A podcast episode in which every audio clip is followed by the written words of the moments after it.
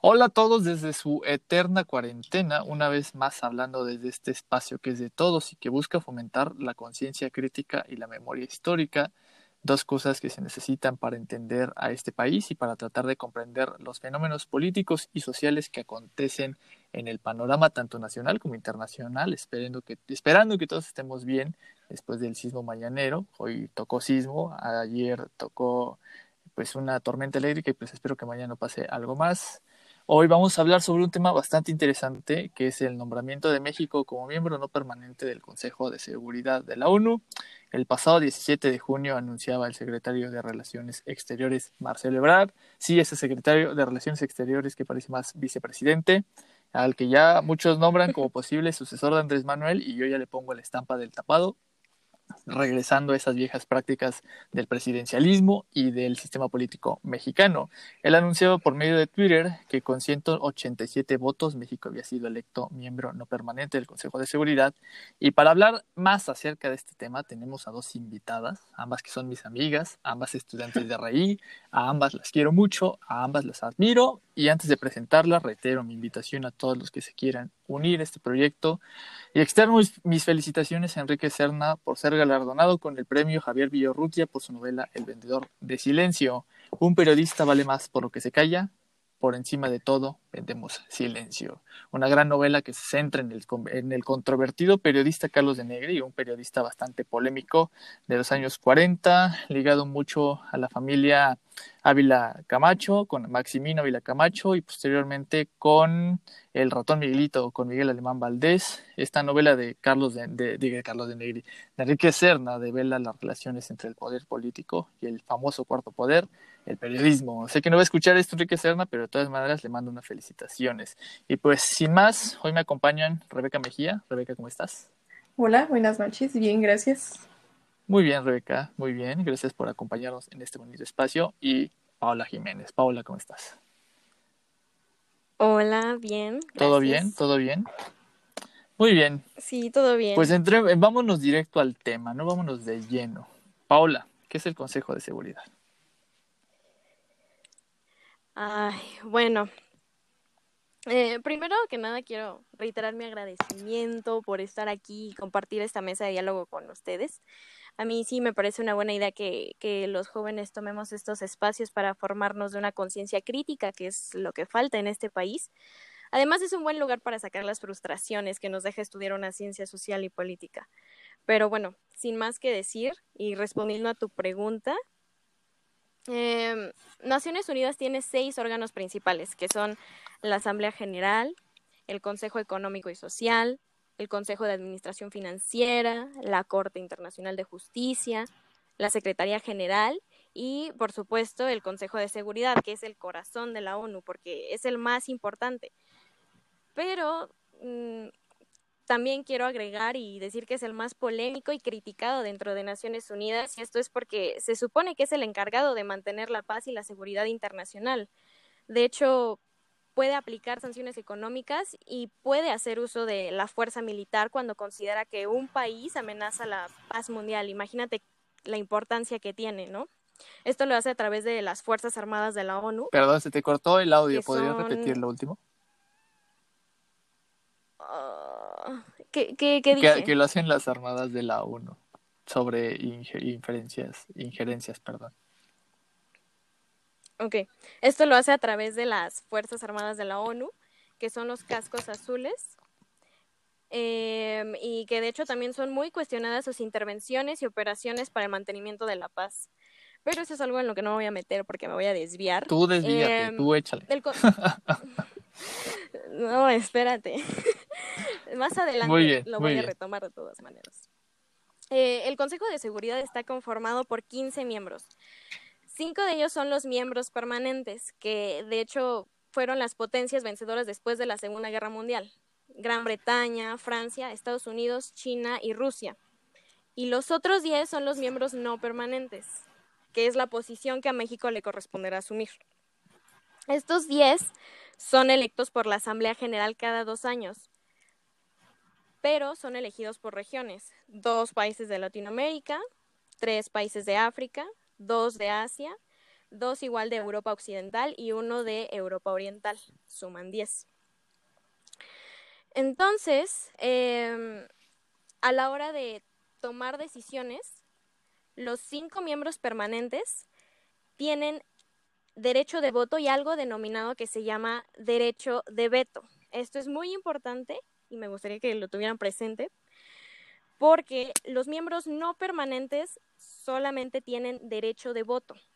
Entonces, cuando se discute una controversia internacional y se llega a una resolución, esta primero necesita nueve de los votos afirmativos eh, de los 15 miembros del Consejo. Pero eh, si uno de los cinco miembros permanentes no está de acuerdo con una decisión, puede usar su derecho de veto. Y entonces la decisión en turno es desechada, olvidada, y esto evita que se prueben las resoluciones.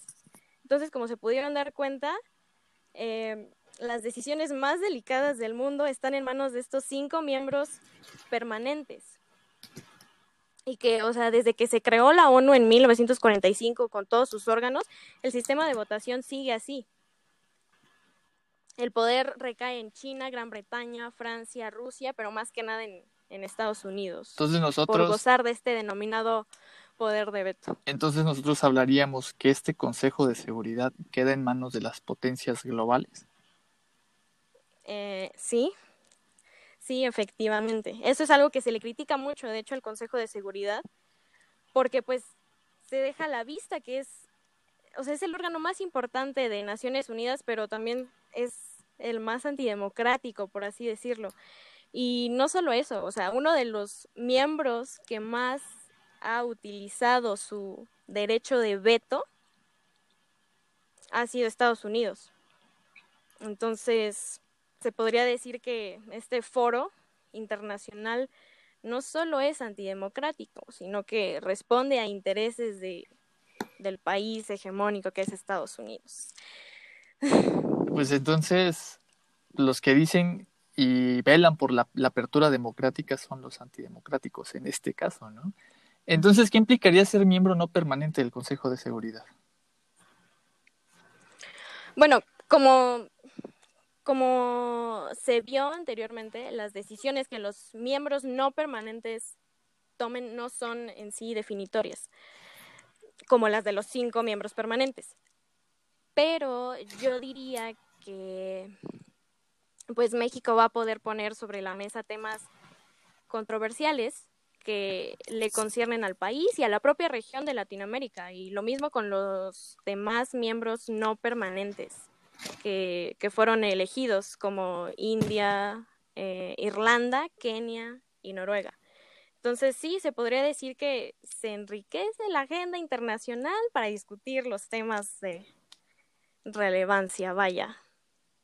Y pero también, o sea, que México sea parte del implica que eh, está obligado a, a contribuir a participar con tropas para las operaciones de mantenimiento de la paz, es decir, de los cascos azules de la ONU.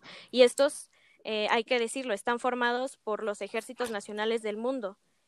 Y, de hecho, si no mal recuerdo, el año pasado se inauguró un campo militar para la formación de cascos azules en México.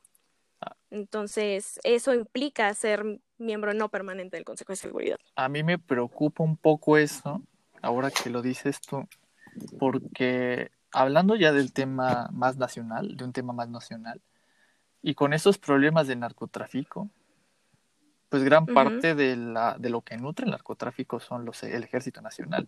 Y me preocupa porque, por ejemplo, los Zetas tenían entrenamiento israelí, tenían entrenamiento estadounidense.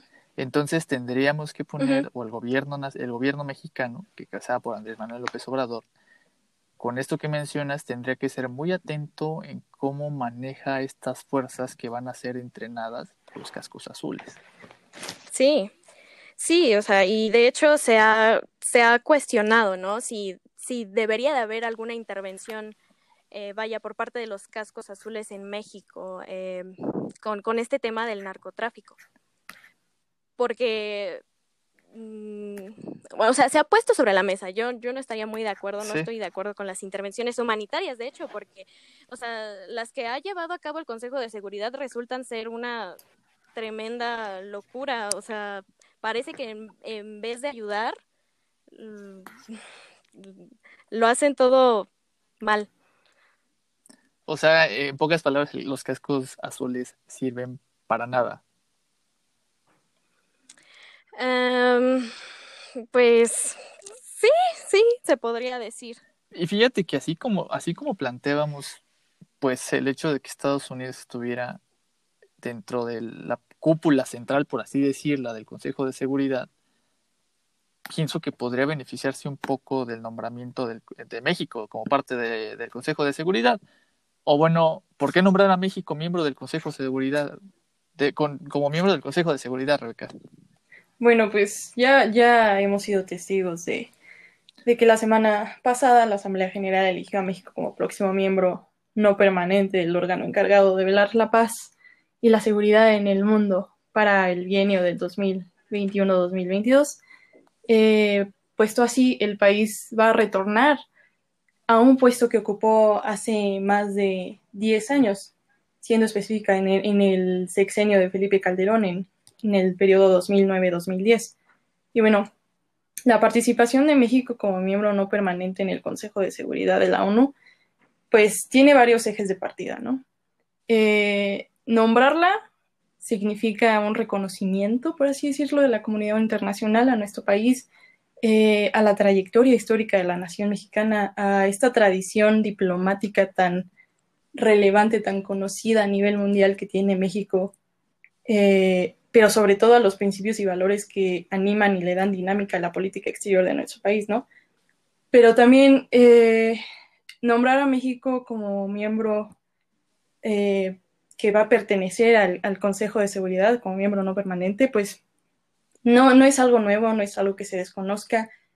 Quienes estamos atentos a, los acontecimientos internacionales ya veíamos venir eh, la, participación y la posición de México en el Consejo de Seguridad. Eh, el grupo de países de América Latina y el Caribe, mejor conocido como el GRULAC, eh, hace unos meses endosaron ya la candidatura de México para el, Consejo de Seguridad, ¿no? Se, se, va a honrar esa confianza que tiene la región para ser voceros la nación mexicana a las problemáticas regionales, subregionales, nacionales y por supuesto internacionales para llevar a la mesa al Consejo de Seguridad a los temas que preocupan a los pueblos hermanos de América Latina y el Caribe, ¿no? Entonces esto no es algo nuevo. México, o sea, no es sorpresa que México vaya a ser un, un miembro del Consejo de Seguridad. Esto ya se viene negociando desde hace un año, se consolidó hace unos meses y pues la semana pasada pues ya vimos que es oficial nosotros vamos a tener un asiento en, la mesa de este importante órgano principal y rector de la Organización de las Naciones Unidas, ¿no? me gustaría recuperar algo que dijo Paola sobre el derecho de veto. Eh, es cierto que, los países eh, y los miembros permanentes del Consejo de Seguridad pues tienen este derecho a veto, pero esto es la mayoría de los vetos que se han llevado a cabo en la organización, en el organismo, pues no se han usado en situaciones críticas internacionales, no en su mayoría. estos vetos se usan para, para, para reflejar los intereses que tienen estos, estas naciones hegemónicas eh, y rectoras en el organismo y en el consejo. Se usan más bien para, para propósitos como bloquear a un candidato para el secretario general o para la admisión de un, de un Estado miembro, que ya lo hemos visto anteriormente, ¿no? Y, y, pues esta es la relevancia que tiene nombrar a México como, el, como parte de, del Consejo de Seguridad, ¿no? No es nuevo, sin embargo va a ser muy interesante de analizar. Yo rescato mucho lo que, lo que decía sobre esta eh, tradición de la política internacional mexicana, que es la, la famosa doctrina Estrada, sin, Estrada, si no mal me equivoco, que prácticamente es velar por la no intervención de la igualdad jurídica de los estados, sí. Externos, ¿no? Y que creo que la ha aplicado bastante bien. Eh, ahora este gobierno que la ha retomado, pues, bueno, principalmente Marcelo Ebrard, que es el representante de México, y pues, que la ha usado en el caso de Venezuela, en el caso de Bolivia, que eh, lo que decías tú sobre pues que muchas veces las decisiones reflejan los intereses de los países cúpulas. Me recuerda a mí mucho el papel que llega a jugar México en la OEA, en la Organización de los Estados Americanos, sí. cuando intentan sacar a Cuba y que creo que México fue uno de los pocos países que no se posicionó, que no se posicionó a favor de que se sacara a Cuba de la Organización de los Estados Americanos. Eh, ¿Qué papel jugará México en el Consejo de Seguridad, Rebeca? Pues bueno, México tiene ya, ya ha desempeñado unos papeles muy importantes anteriormente. Eh, la, participación de México es, es vital para el Consejo de Seguridad, ¿no? Porque tiene de lado ahí a su gran socio comercial y político que es Estados Unidos. Pero ese es un tema muy aparte, ¿no? Que, que a veces no va de acuerdo a nuestra política, a nuestros intereses nacionales y a la política exterior. Bueno, México participará en las decisiones más delicadas y de mayor impacto político y global en este órgano tan importante de la Organización de las Naciones Unidas, ¿no? Que se va a encargar de velar por la paz y la seguridad internacional.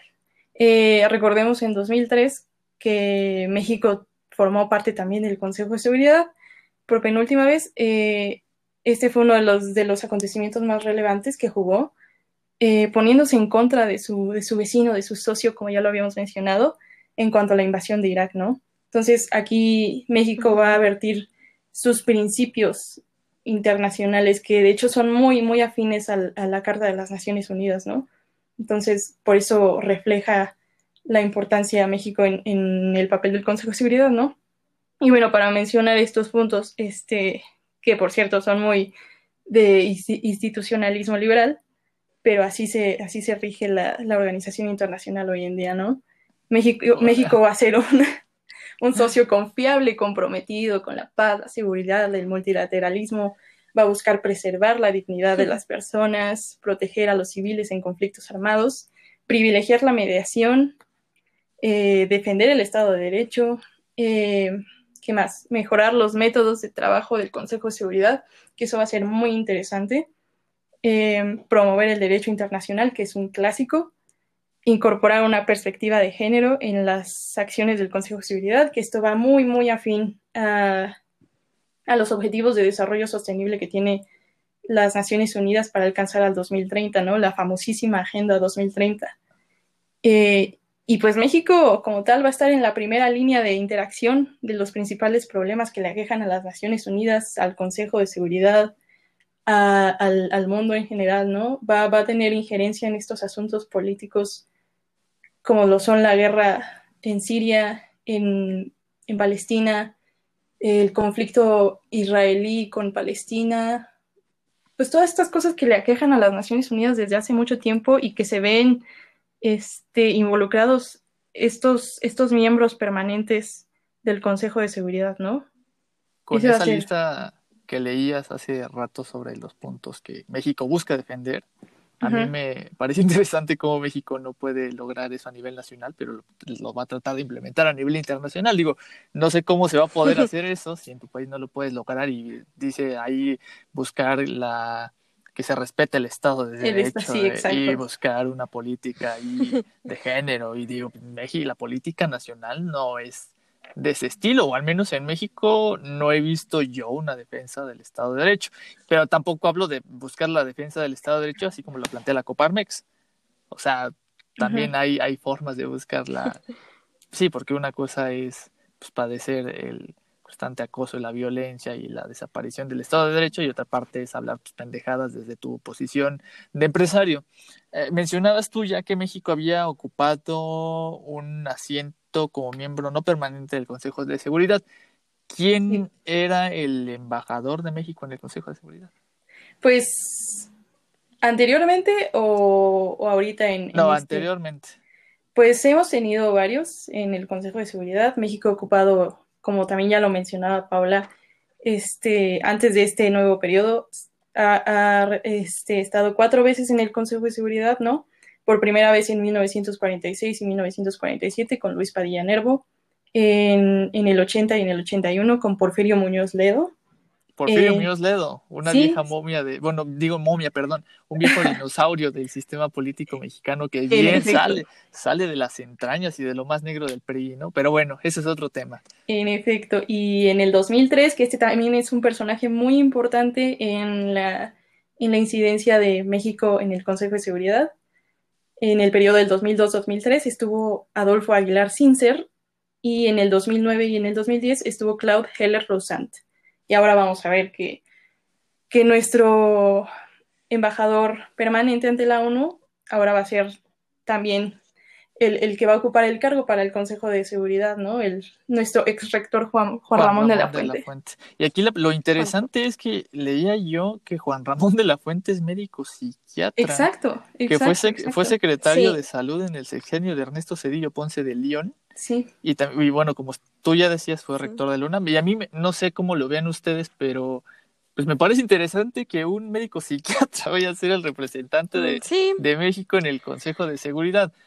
¿Por qué nombrar a Juan Ramón de la Fuente embajador de México en el Consejo de Seguridad? pues, pues es que, o sea, como tú ya lo habías dicho, es médico y sí es muy, o sea, hace mucho ruido que un médico esté desempeñándose en un cargo político tan importante como es este ser un representante permanente de México ante la ONU. Pero la cosa va en que Juan Ramón de la Fuente no, no es nuevo en este sistema de Naciones Unidas. Él conoce ya cómo se desarrolla. Sin embargo, es nuevo en el, en el cargo que se, que se le puso, ¿no? Y ahora también es nuevo en, en cómo se va a llevar la dinámica del Consejo de Seguridad.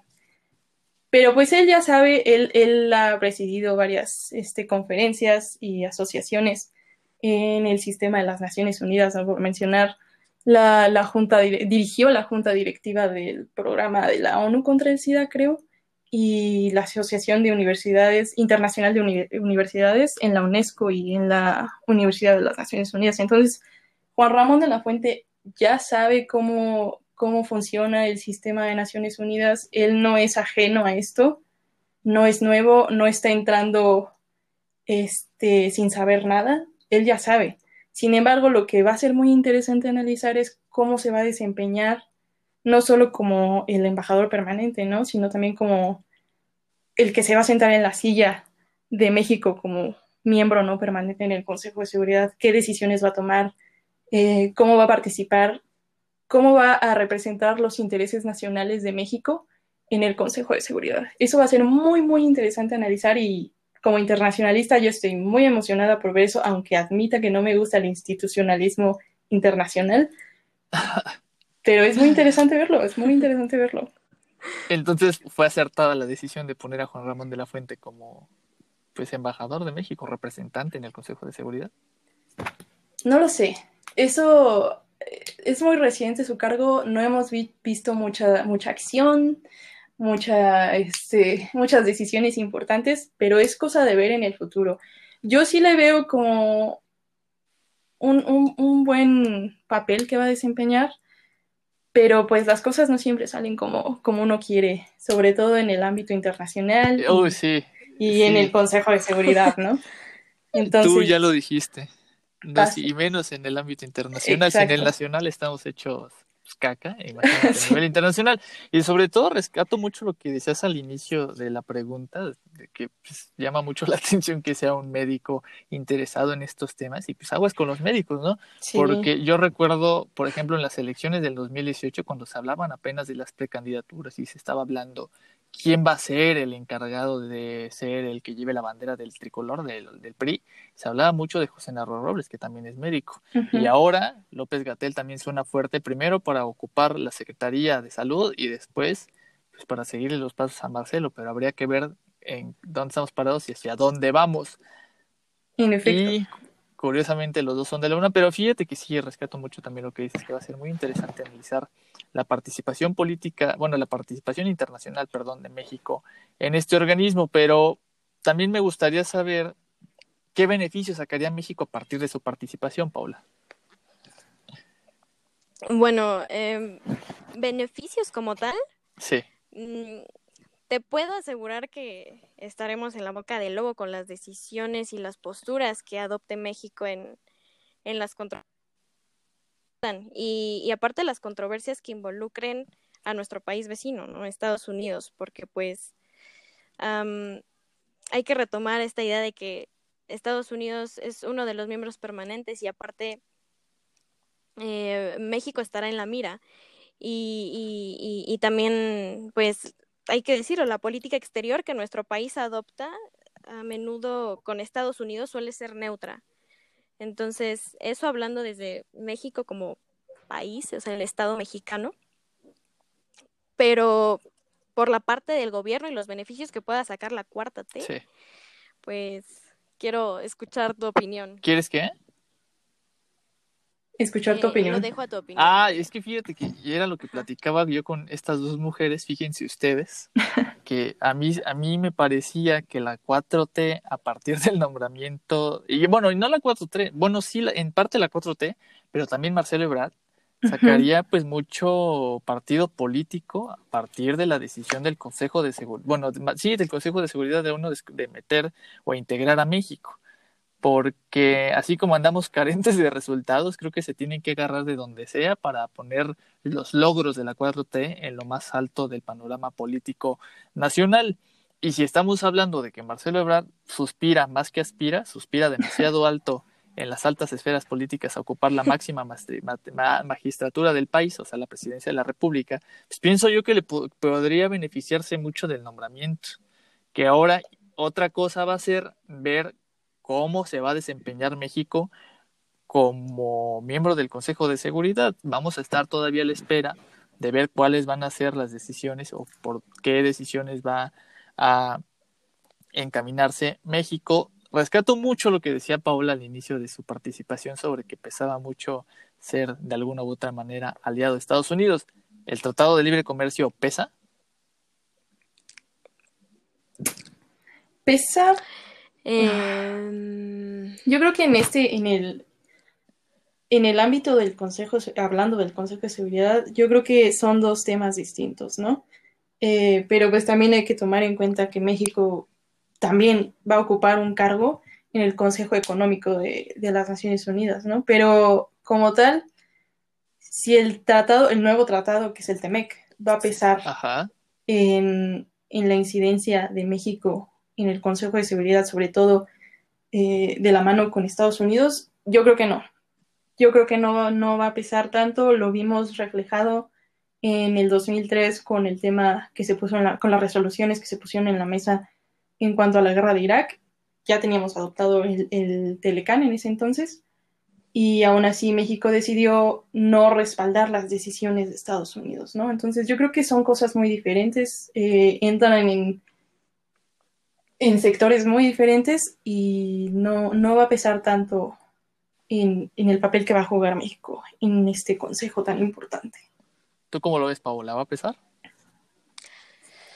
Pues, pues mm, en el Tratado del Libre Comercio, mm, pues hay que darle seguimiento y, y ver, pero sí estoy de acuerdo con lo que dice Rebeca em, en, en cuanto a la, a la eh, postura que vaya a tomar, por ejemplo, con el país vecino, eh, aunque sí muchas veces no se, no se eh, vaya, se abstiene de, de tener una de, ajá, de tener una participación e injerencia en ello. También es, es, es neutra la, la, posición que toma nuestro país con las decisiones. Y, y, y de hecho, eh, pues la noticia, ¿no? Que apenas comentábamos sobre Greenpeace y, Ah, y, sí. y, y, lo que y la, y la semilla mexicana. La ley de variaciones vegetales. eh, ley federal de variaciones vegetales. Exactamente, ¿no? Efectivamente, y o sea, como el TEMEC quiere ahí, o sea, ya sabemos que los tratados internacionales responden pues también liberal, vaya. ¿A una qué? Perdón. Entonces, lógica a neoliberal. una lógica Ah, pero- neoliberal. Sí, definitivamente. Y, y pues como, como este, las empresas transnacionales, ¿no? Quieren aquí hacer eh, injerencia en el país con la semilla y, y la privatización de ella. Entonces, sí, hay que, hay que darle seguimiento y analizarlo. Y yo, yo exhorto a todos los que escuchan este podcast, que son pocos, pero sé que nos escuchan, que le echen un ojo a la ley de variación, a la ley federal de variaciones vegetales, que creo que ya se pospuso la, porque eh, eh, se había propuesto la Comisión de Coordinación Política del Congreso de la Unión a discutir una serie de medidas que beneficiaran pues, al Tratado México, Estados Unidos, Canadá, el TEMEC, y entre esa, eh, entre esas pues iniciativas de reforma estaba la de reformar la ley federal de variaciones vegetales, que como lo decía Paula, pues prácticamente es la privatización de bastantes semillas y esto iba a poner en riesgo el ingreso de muchas familias que viven del campo, iba a poner en riesgo el campo que lleva muchísimos años abandonado y eh, iban a llegar a tal grado que podían meter a los campesinos a la cárcel y quemar su siembra. Entonces hay que poner mucha atención si es que se llega a aprobar esta, esta reforma de ley estar al pendiente y sobre todo defender al campo mexicano y al campesino que está muy abandonado. Finalmente quisiera saber las dos que me ¿Qué papel creen que México desempeñe? ¿México va a, va a ser un buen papel como miembro del Consejo de Seguridad? ¿Quién va primero, tú o yo, Paula? Las que quieran, ustedes aviéntense, si se van a desempeñar adelante. Pues mira, este... Em, yo creo que México siempre, o en su mayoría, ha desempeñado un muy buen papel en, el Consejo de Seguridad. Lo hemos visto con Luis Padilla Nervo y la incidencia que tuvo en contra del régimen de Franco. Lo vimos con Aguilar Sincer en, la guerra de Irak. Y pues sería ver cómo, cómo, cómo se va a desempeñar Juan Ramón de la Fuente eh, representando a México en, la silla del miembro no permanente, ¿no? Entonces, México siempre ha sido muy, muy partidario de, la no intervención, de la libre determinación de los pueblos. Entonces tiene estos principios que, rigen a la ONU y que están, sus, están circunscritos en, la Carta Magna de la, de la, ONU, que es la Carta de las Naciones Unidas, ¿no? Entonces va muy, muy de lado, va muy agarradito de la mano con esta fantasía que es la ONU eh, México siempre ha sido... fantasía. Es una fantasía, es una fantasía, hay que admitirlo. Eh, Porque... Es mucha palabrería, ¿no? Eh, pues, finalmente, como ustedes han dicho y que me ha gustado muchísimo cómo lo han definido, pues finalmente responden intereses neoliberales, capitalistas y burgueses. O sea, es algo que no le podemos negar a nuestros oyentes y hay que decirlo con todas sus letras. O sea, la ONU también tiene intereses y también defiende intereses sería una mentira y sería muy iluso, como tú lo dices, Rebeca, pues fingir que la ONU sí resuelve problemas internacionales y que aboga por los derechos de todos y de todas a nivel internacional. Eh, obviamente, pues siguen los dictados económicos y los van a seguir dictando. Exactamente. Y todo, todo se queda como en el aire de la ONU, ¿no? Es mucho, mucho discurso, poca acción. Eso me gustó, eso me gustó. Escuchen nada más esa frase. Mucho discurso, poca acción. Paola, ¿tú cómo lo ves? Sí, sí, yo concuerdo con ello. Y pues hay que dar, o sea, hay que ver cómo es que va a fungir su papel Juan Ramón de la Fuente, ¿no? O sea, ha, tenido buena relación con el PRI, el PAN, el PRD y Morena. Y, aparte, pues como ya lo habían dicho, ¿no? ha, estado muy de cerca de este, de este, sistema de Naciones Unidas y también muy de cerca de la, de la OMS. Eh, pues hay que ver. Perdón, se te trabó un poco. Estaba leyendo que. Después de lo de la OMS. Em, Perdón. Ah, sí. Em, también eh, desde estaba leyendo que desde 2012 AMLO lo consideraba para su gabinete, entonces suena alguien para su gabinete. Pues muy prometedor, ajá, y, y pues hay que ver cómo es que va a, a realizar su papel ante el, Consejo de Seguridad. Porque pues, yo no sé, ¿no? Yo, yo al menos eh, no soy experto en temas internacionales, pero pues mejor papel que Alcocer, que yo nunca lo he visto, se hubiera hecho desde la Secretaría de Salud. Desde la Secretaría de Relaciones Exteriores, no sé qué tanto, porque Marcelo sí es como tal internacionalista, ¿no? Sí, en efecto. ¿Del Colmex? Sí, exactamente, es egresado del Colmex. ¿Lo ven con posibilidades presidenciales? Yo sí, tiene, tiene mucho, que dar. A mí me está impresionando mucho el papel pues que ha llevado en la Secretaría de Relaciones Exteriores. Y hasta opaca a la Olga Sánchez Cordero, ¿no?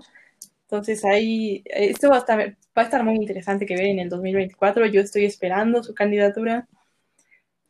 Mira, yo ya lo nombré el, el bombero de la 4T, el bombero y mago, porque esconde relojes de maravilla y también esconde problemas.